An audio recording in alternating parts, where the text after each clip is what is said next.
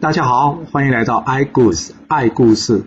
我喜欢听故事，希望故事能带给你想象力、思考力、判断力以及创造力。让我们一起来听故事喽！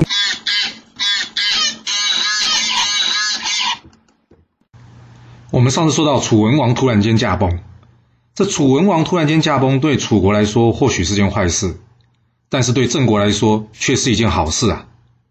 郑立公听到这个消息，开心的说：“哎呀，死得好啊！这楚文王一死，我的威胁就解除了。”他的宰相苏詹告诉他：“主公，依人者为，成人者辱啊！什么意思啊？就是你想依靠别人的保护呢，是很容易有危险的。臣服他国的势力呢，就很容易被人家羞辱。这句话意思呢，就是要郑立公自己呢，装进自强，靠自己，不要老想着靠别人。”郑立公点点头。苏詹接着说：“一直夹在齐楚等大国之中，并不是长久之计。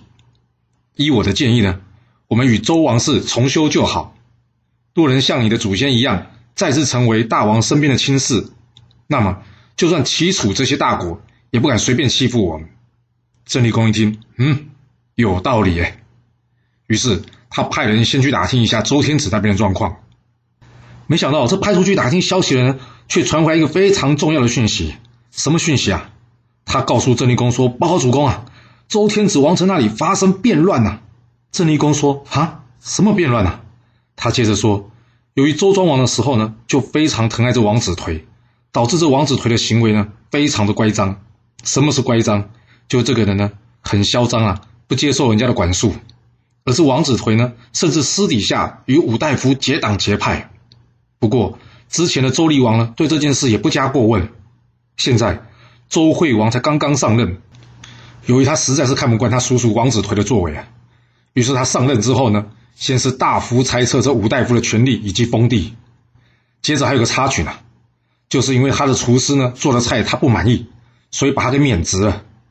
万万没想到是呢，这厨师与武大夫连同这王子颓竟然起兵造反了。虽然第一次周惠王把他们击退了。这些人没有成功，但这些人呢，马上去请这魏惠公来帮忙。这魏惠公是谁呀？这魏惠公呢，就是之前杀两个哥哥的那个坏蛋啊。这魏惠公呢，对于周天子之前派他的女婿钱谋来抢魏国国君的这个位置，他对这件事呢，是一直耿耿于怀的。于是他同意协助王子颓出兵的。结果这次呢，周惠王战败啊。目前周惠王连同大臣都逃了出来。郑立公一听，哇，太好了，真是天助我也啊！这王子颓呢，生性懦弱，靠的呢就是这五大夫，而这五大夫呢都是无能之辈，他们现在唯一能依靠的呢就是魏国的军队。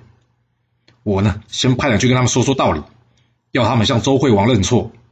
若是他肯认错呢，双方就不用刀兵相见了；若是他不肯认错，我们再看看来如何处置吧。说完。马上派人先去请周惠王到这历城。这个历城是哪里啊？这个历城就是之前呢，郑立公在回国之前，在那边待过十七年的地方。他把这宫殿呢修的还蛮漂亮的，所以呢，周惠王到这里呢还蛮开心的。但是还是想再回去嘛。所以郑立公呢，另外一方面只是派人去告诉王子颓，要他认错。他告诉王子颓，只要你肯认错，我会设法向周惠王求情的。让他保得你的富贵依旧。王子颓收到郑立公的信了，他不知道这该如何是好啊。他问旁边的武大夫，这武大夫告诉他：哪有这种事啊？夺得了位置之后还认错，把位置还给人家？大王啊，我们现在已经是骑虎难下了。这郑立公想用这种低级的方式来骗我们，当我们是三岁小孩哦，不要理他了。于是呢，将郑国的塞死呢给赶了回去。周惠王四年。郑立公呢，邀请国公共同出兵呢，来亲王。他亲自率兵呢，攻打王城的南门，而这国公呢，则是攻打这个北门。战事紧急啊！有人赶紧通知王子颓，但是呢，这王子颓怎么样？完全不理会。为什么？因为王子颓呢，有一个兴趣，就是养牛。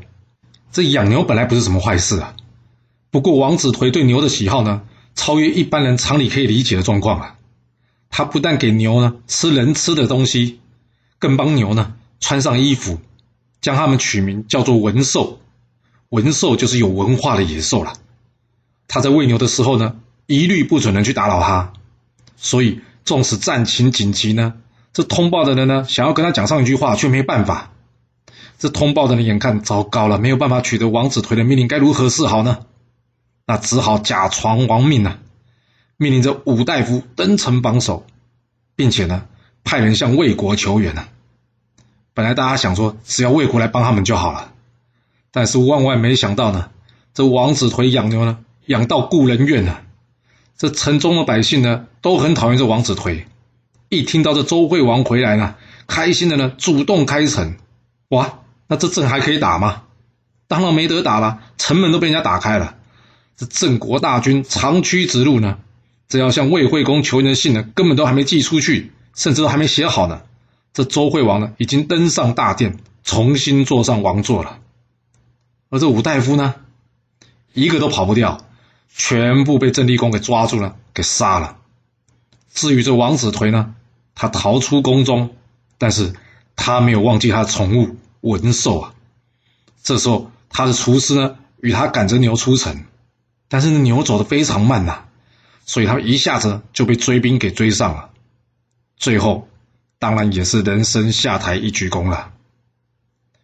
听到这有没有觉得很怪啊？这么重要的事哎，周王室发生大乱啊，齐桓公人呢？说实话还真不知道嘞。这齐国的情报系统到底是出了什么事啊？这齐桓公这个时候呢，就像到了平行时空一样，完全不知道这件事的样子。而这秦王的天大功劳呢，竟然轻轻松松的就被这郑立公给抢走了。周惠王奖赏郑立公及国公之后呢，郑立公便返回郑国了。但郑立公呢，正想要重整霸业，没想到却在返国的途中呢，身染重病。而回到国家之后，没多久就病死了。郑立公死后，他的位置改由世子杰即位，是为郑文公。周惠王五年，陈国的公子完因为国内发生乱世，逃到了齐国。这齐桓公很欣赏他，便将田这个地方封给了他。而这公子完呢，就是后来战国时期齐国田氏的祖先。不过这是很后面的事了，以后有机会再说吧。齐桓公称霸于天下，鲁庄公的母亲文姜希望呢鲁国与齐国交好，所以文姜在死之前呢，要鲁庄公去娶齐桓公十八岁的女儿哀姜。这鲁庄公呢是个听妈妈话的人呐，所以呢他听了他妈妈的话，迎娶了齐桓公之女，同时为了讨好齐国。整个迎娶的过程呢，非常的奢侈豪华，大臣们都建议鲁庄公说，只要符合礼法就可以了。但是鲁庄公不听，依旧大摆派头迎娶这齐桓公之女，从此齐鲁关系更进一步的交好了，并且呢，共同出兵讨伐徐跟龙这些小国。在郑文公的眼睛看来啊，齐国鲁国势力越来越大，他担心这两国呢。联手讨伐郑国，于是呢，他主动向齐鲁请盟。这郑国主动来请盟啊，齐桓公当然开心呐。于是呢，他邀请了宋、鲁、陈、郑四国来会盟。这时候，天下诸侯无不以齐国呢马首是瞻。马首是瞻什么意思？就是大家都认为齐国就是老大了。虽然是这样说没错，但是齐国真的成为霸主了吗？齐桓公真正成为霸主，是在下面这件事情。一天，周天子派使者来通知齐桓公，周天子要赐齐桓公为方伯。哇，成为方伯，那真的成为霸主了。为什么呢？因为这个方伯呢，有专征之权，也就是在攻打其他诸侯的时候呢，是不用先通知周天子的。周天子的使者告诉齐桓公。希望齐桓公呢，能像他的祖先姜太公，也就是姜子牙一样辅佐王室，拿到了这个周天子封他为方伯。齐桓公算是正式被认证成为霸主了。哎，周惠王怎么突然间这么好心，要承认他为方伯啊？这是因为周惠王呢想齐桓公帮个忙，什么忙啊？就是这个魏国呢，之前帮这个王子颓攻入王城，这周惠王呢，请齐桓公去处理一下这魏国了。周惠王十一年，齐桓公亲自率领大军攻打魏国。不过当时呢，魏惠公已经死了，改由他的儿子魏懿公即位。而这魏懿公很天才哦，看到齐国联军过来，他问都不问呢。他呢，马上出兵迎击，结果可想而知啊，被齐国的联军打个大败。齐国大军呢，直抵魏国城下，并且昭告城中的人：这个魏国呢，到底是犯了什么罪？齐国呢，这次是代替周天子出兵来讨伐的。这时候魏公才搞清楚了，哦，为什么齐国突然间大军压境啊？他想说：哎，不对。这魏国呢，参与这王子颓之乱，是我爸爸说的事啊，干我什么事啊？于是呢，派出他的长子开方，拿了这些金银珠宝去见齐桓公认错。因为按照当时的规矩啊，罪不及于子孙呐。既然是魏惠公犯了错嘛，就不关魏懿公的事了。所以齐桓公跟魏公说：“好吧，我会回去向大王说明的。至于这些钱财嘛，先可以不用了。”这魏懿公一听，哎呦！钱不用啊啊，那好吧，就收起来吧。至于他儿子开方呢，看到齐国军容强盛啊，他告诉齐桓公说：“哎，我可不可以到你国家做你的臣子啊？”齐桓公一听，开玩笑吧？你是魏懿公的长子，也就是将来魏国的国君呢。有国君不做，你跑来我齐国做我的臣子？开方说：“能在您这样英明的人呢身边做臣子，胜过做国君呐。”哦，齐桓公听这话了，整个人飘起来。他认为这开方非常仰慕他，所以呢，同意了开邦的邀请，决定呢让开邦一同前往齐国。而这易牙、树雕、开邦这三个人，在齐国合称三贵。虽然是三贵了，但是在管仲的口中呢，这三个人呢都是小人。以后我们再说吧。接下来。我们要先将这场景呢转换到晋国了。还记得我们之前在西周时说过这个周成王同业封地的故事吗？这晋国的始祖呢，就是周成王的弟弟叔虞。经过了好几代的传承，传到了晋献公。那晋献公呢，在即位之前，与两位犬戎的女子结婚，分别生了两个小孩，一位叫做重耳。一位叫做夷吾，即位之后又生了一个小孩，叫做申生。因为这申生呢是嫡长子，所以立为世子。之后晋献公出兵攻打厉戎，这厉戎呢兵败求和，献上了两位美女，一位呢叫做骊姬，一位叫做少姬。后来这位骊姬呢也生了一个儿子，叫做奚齐。少姬则是生了一个儿子，叫做卓子。这骊姬呢，长得就像楚国的桃花夫人一样，非常的美丽。不过他的心肠呢，却是将纣王的宠妃妲己啊，他一肚子坏水。在晋献公的面前呢，常常表现的是个柔弱又有爱心的人。加上晋献公呢，有时跟他讨论公事，结果十次呢，他大概有九次可以说中。所以晋献公呢，非常的喜欢他，爱屋及乌嘛。晋献公竟然非常喜欢骊姬，所以他想做什么事，就打算换掉申生的母亲，改立骊姬为正宫了。后来他找人来占卜，结果呢，都显示要是立骊姬为妃呢，并不好。不过他心意已决啊，所以他最后还是决定了立骊姬为夫人，少姬为次妃。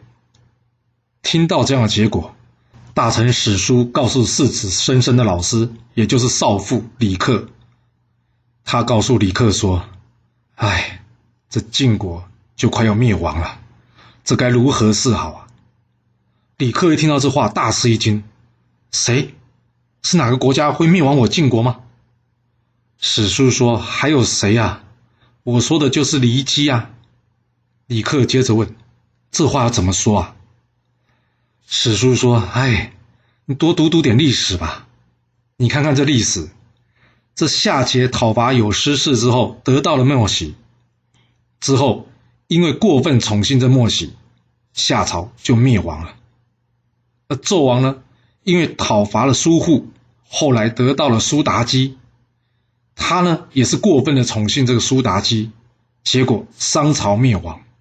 而周幽王呢，则是囚禁褒享啊。”后来，包享的儿子呢，献出了这个褒姒。周幽王在得到褒姒之后，也是一样过分宠幸他，最后导致西周灭亡。我们主公今天讨伐黎戎，得到了骊姬，结果不顾礼法，还有占卜的结果，硬是要让这骊姬成为夫人。你说这晋国是不是就快要灭亡了呢？这时刚好有大臣经过，听到这番讨论，他告诉两人说。哎，不会啦，晋国最多只是有乱世，还不至于会亡国啦。还记得吗？当初晋的祖先呢，蜀语被封在这里的时候，有找人卜过卦，说过晋国将来会成为一个强国。而目前晋国成为强国这件事都还没发生嘛，所以我说呢，晋国呢只会乱不会亡啊。李克再问他，那能知道大约多久会发生呢？他说，嗯。一般来说呢，这些事情大约都是十年之内就会有结果了。李克听完之后呢，将他们这段对话的记录呢记在了竹简之上。而这大臣之间的八卦呢，我们就先讲到这了。回头再说说这晋献公吧。他因为非常宠爱骊姬，既然已经将她立为夫人，接下来他想要做什么？当然就是将这生生的世子给废除了。改立骊姬的儿子奚齐为世子。这晋献公为了讨好骊姬呢，他主动跟他说：“哎，我打算立这奚齐作为世子啊。不过现在有个麻烦的地方，就是这个申生呐，因为他没犯错，要是我突然间废除他呢，一定会引起群臣的非议的。加上重耳夷吾呢，跟这申生的感情非常的要好。”我怕这一宣布没有成功呢，反而打草惊蛇，让他们有所提防，最后呢导致这件事无法成功。所以呢，我还在想这件事该如何处理呢？你猜骊姬听到这话会什么反应？给晋献公出馊主意来陷害申生？哦，要是这样想，你就太低估这骊姬了。这骊姬听完这话呢，突然间就向晋献公下跪，他说。主公不行啊！这申生贤能又无罪过，若是因为我的关系，你要废黜申生，改立奚齐，那我情愿一死啊！晋献公万万没想到骊姬会这样说啊！他心里想：哎呀，这骊姬真是一个好女人呐，竟然不会去跟人家争，所以他也就不再多说什么了。下去之后，骊姬找来这个优师，这优师是谁啊？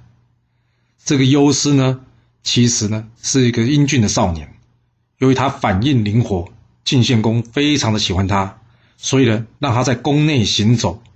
这日子一久呢，这优师与骊姬呢就成为一伙了。骊姬问优师啊：“主公想要立奚齐当世子，但我拒绝他了。”没想到这优师呢马上就听出来了，他告诉骊姬：“若是你真想让奚齐做世子呢，我建议。”最好先把三位公子都给封赏到外面去。一旦这三个人呢离开了权力中心，人走茶凉，我们呢要施展计划才容易成功嘛。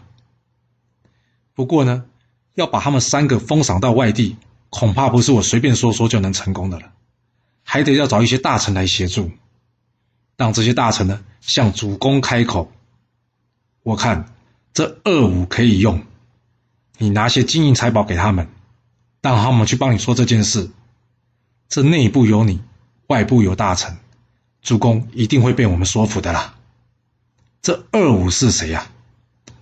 原来这二五呢，就是晋献公身边的两个佞臣，一位叫做梁武，一位叫做东关武。晋国的人都叫他们两个呢，叫做二五。这骊姬听完优师的话之后呢？决定按照他的建议，拿了许多金银财宝出来，请优师呢去找这二五帮忙。这优师先来见到梁武了，他告诉梁武，我们骊姬夫人呢想与你交个朋友，所以呢拿这些金银财宝，希望你能收下来。这梁武是坏蛋啊，但是不是笨蛋啊？他可是会思考的。他一看到这些金银珠宝的，立即向优师请教：“哎，先别说做朋友了，请问一下，夫人有什么事想请我帮忙吗？若是你没办法说明这些东西，我恐怕不敢拿。”诶，于是呢，优师就将骊姬想要西岐做世子，以及赶走三位公子的计划呢，一五一十的说给梁武听了。梁武听完之后，告诉优师，这件事恐怕我一个人完成不了。还需要东关武的协助，才能够一起完成。优师说：“东关武这边，夫人早就准备一份与你同样的礼物了。”说完，梁武、优师、东关武三人聚在一起，讨论他们的奸计。隔日，这梁武呢，向晋献公说：“曲沃是我们宗庙所在的地方，蒲与曲则是边疆重要之地，这三个地方应该要人去防守啊。”我建议呢，让世子申申到曲沃去镇守，公子重耳以及夷吾，则是分别镇守蒲与曲这两个边疆重要之地。这样，我们晋国就能稳如泰山了。晋献公问：世子外出，这样没有问题吗？世子不是通常都应该在我身边吗？这东关武帮腔说：当然没问题啊，世子是我们晋国第二号人物啊。而曲沃也是晋国的第二座大城，不是由他去守，那谁有这个资格能去镇守曲沃呢？晋献公接着说：“哎，这话听起来有点道理，但是蒲与区是两个荒野的地方，哎，要如何镇守啊？”东关武接着说了：“主公，没有城池的地方才叫做荒野啊，一旦有了城池，就叫做都邑。哪个都邑不是从荒野而来的呢？”我们请人去修建城池就可以了。今天我们晋国一天可以增加两座城池，对内可以保护国境，对外可以开辟疆土。哎呀，真是可喜可贺啊！晋兴公一听，嗯，这话好像有点道理啊。于是呢，他传令命这个世子申申呢前往曲沃，并命太傅杜元款随行。另外呢，命重耳前往蒲，胡毛随行。命夷吾前往区，吕夷生随行，并且命令赵肃去修建曲沃，把这个城池呢建得更加的高大。建好了曲沃城之后呢，这个曲沃城呢更名叫做新城。另外呢，命令这个侍卫去新建蒲及曲这两座城池。这侍卫来到了蒲以及曲呢，随随便便的用一些木条沙土呢，就堆起了两座城池。旁边一看，哇，这会不会太随便了？这样做城跑恐怕不坚固哎。你觉得侍卫为什么要这样做啊？难道他敢公开违反晋献公的意思吗？这侍卫笑着说了：“哎呀，这个城干嘛要坚固啊？这个地方没多久之后呢，就是敌人的地方了，没有人会帮敌人把城池修好吧？”侍卫说这话是什么意思呢？那得等到之后才会知道喽。这晋献公呢，将三人分封在三个地方，就是成语“一国三公”典故的由来。简单来说，就是呢一个地方呢老板太多了，事权不统一，下面的人到底要听谁的？那晋献公后来呢，又训练出一批新的军队，他自己呢掌管上军，让世子申生呢管理下军。并且呢，让世子申生率领下军，连同大夫赵肃及毕万，去灭了狄、霍、魏三国。之后，将这敌赐予赵肃，魏赐予毕万。由于这申申的功劳越来越大，这骊姬心里想：不妙啊！再这样下去，申申的地位可是更加稳固了。我必须加快脚步，先下手为强了。不过，在骊姬下手之前呢，我们得先回头再来说说这楚国了。楚国的熊坚以及熊运两兄弟呢，虽然都是媳夫人，也就是桃花夫人所生的，但是弟弟熊运的才智呢，远胜于他哥哥。不过由于继任者是哥哥熊坚，这熊坚呢担心着弟弟熊运有一天会危及到他的地位，所以呢，经常找这弟弟的麻烦，想要杀了他。最后呢，这个熊运看看实在是不行了，他借故呢躲到这个水果。由于熊坚自己呢，并不是一个认真治国的国君，他呢喜欢打猎。他在位五年呢，经常不务正业，不管朝政。听到这，你可能已经猜出来了，他的命运会是怎么样了。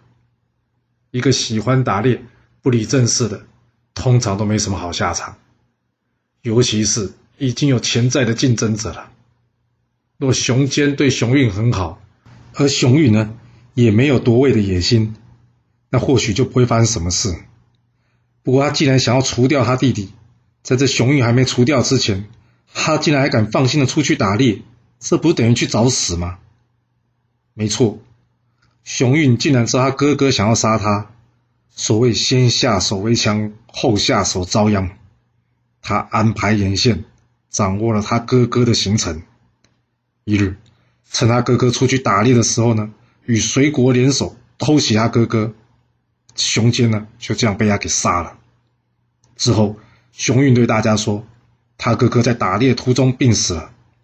他妈妈听到这消息之后呢，心中怀疑，不过也不愿意多追问此事。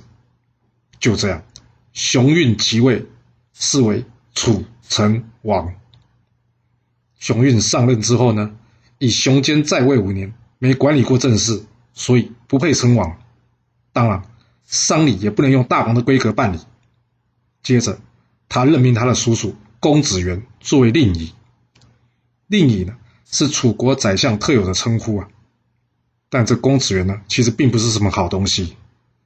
他从他哥哥楚文王死掉之后呢，天天想的就是要如何篡位，还有呢。把他的嫂嫂桃花夫人占为己有，加上这熊运年纪还小，所以这公子元在宫中呢完全肆无忌惮。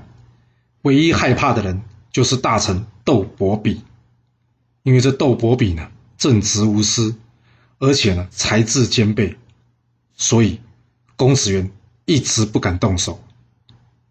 我想，公子元其实还犯了一个很重要的错误。他认为熊运年纪还小，不足为患。但是你想想看啊，一个小孩就能找人动手杀了自己哥哥，这样的小孩还不足为患吗？周惠王十一年，窦伯比病逝，这公子元呢，终于盼到这个心头大石头的死掉了。楚国的政局会出现翻天覆地的变化吗？公子元能篡位成功吗？还是熊允更棋高一招，能铲除掉公子元呢？这故事会如何的发展呢？我们到下次才能跟各位说喽。好了，今天先说到这。若是喜欢今天的故事，记得给我五星评价，给我支持，或是点赞、订阅以及分享哦。其实历史就是顶层阶级的生活记录。若能了解他们的思考模式以及作业方式，我们便能有机会。改变自己的未来，希望今天的故事能对你有所帮助。谢谢您来听我说故事，我们下次再见喽。